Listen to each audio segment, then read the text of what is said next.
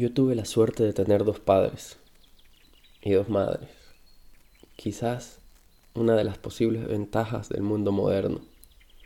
Después de que mis padres se separaron, tuve la grandísima suerte de crecer, además de con ellos, también con Yoyo por un lado y con Mónica por otro.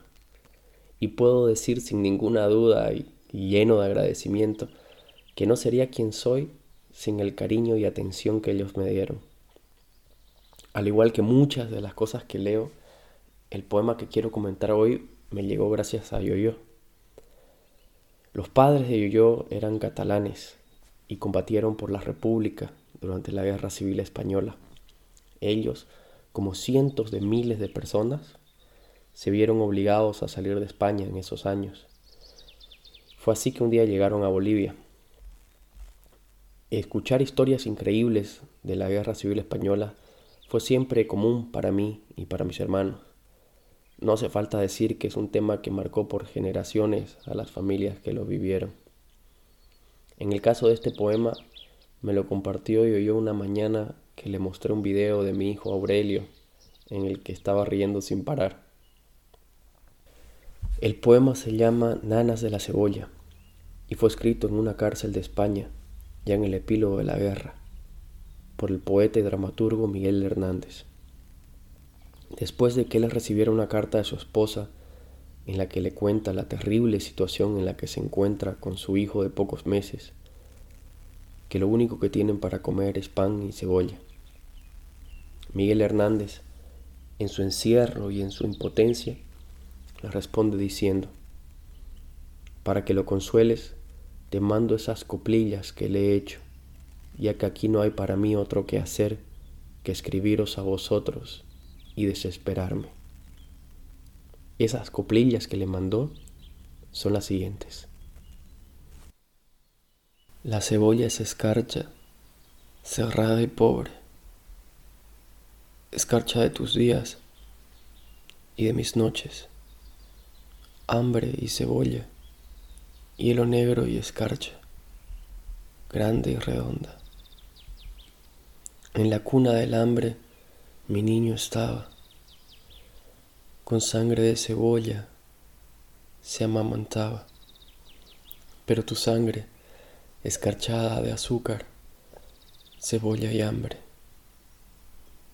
Una mujer morena, resuelta en luna, se derrama hilo a hilo sobre la cuna. Ríete, niño, que te traigo la luna cuando es preciso.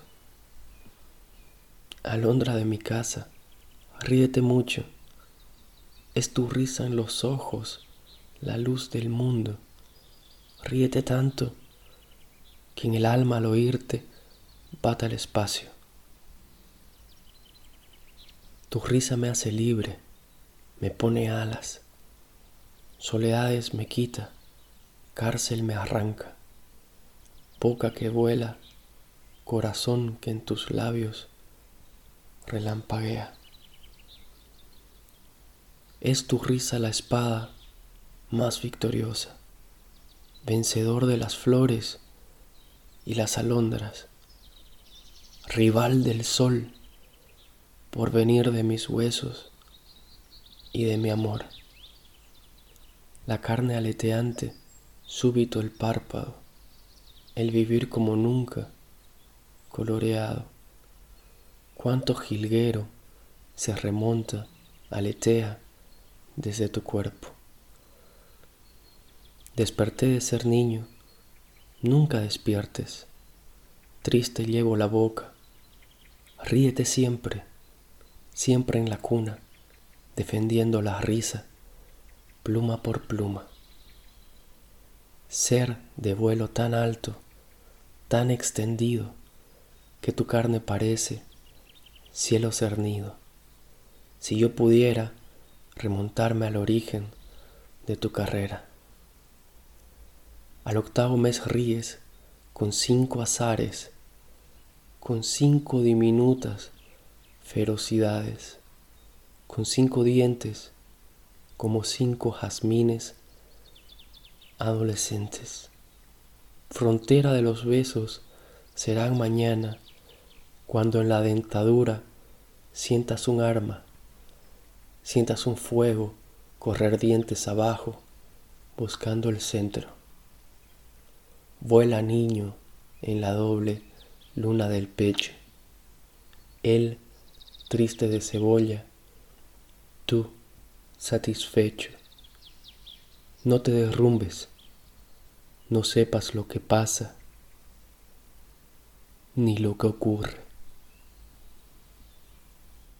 El 28 de marzo de 1942 muere Miguel Hernández en la cárcel de Alicante, apenas a los 31 años. Dicen que fue gracias al trabajo de su esposa, Josefina Manresa, quien se dedicó a recopilar y proteger la obra de su marido a lo largo de toda la dictadura franquista, que gran parte de su trabajo no se ha perdido para siempre. Este poema más tarde fue musicalizado por Alberto Cortés, interpretado por Manuel Serrat y cantado en medio mundo por otros cientos de miles de personas, como una bella y terrible evocación de amor.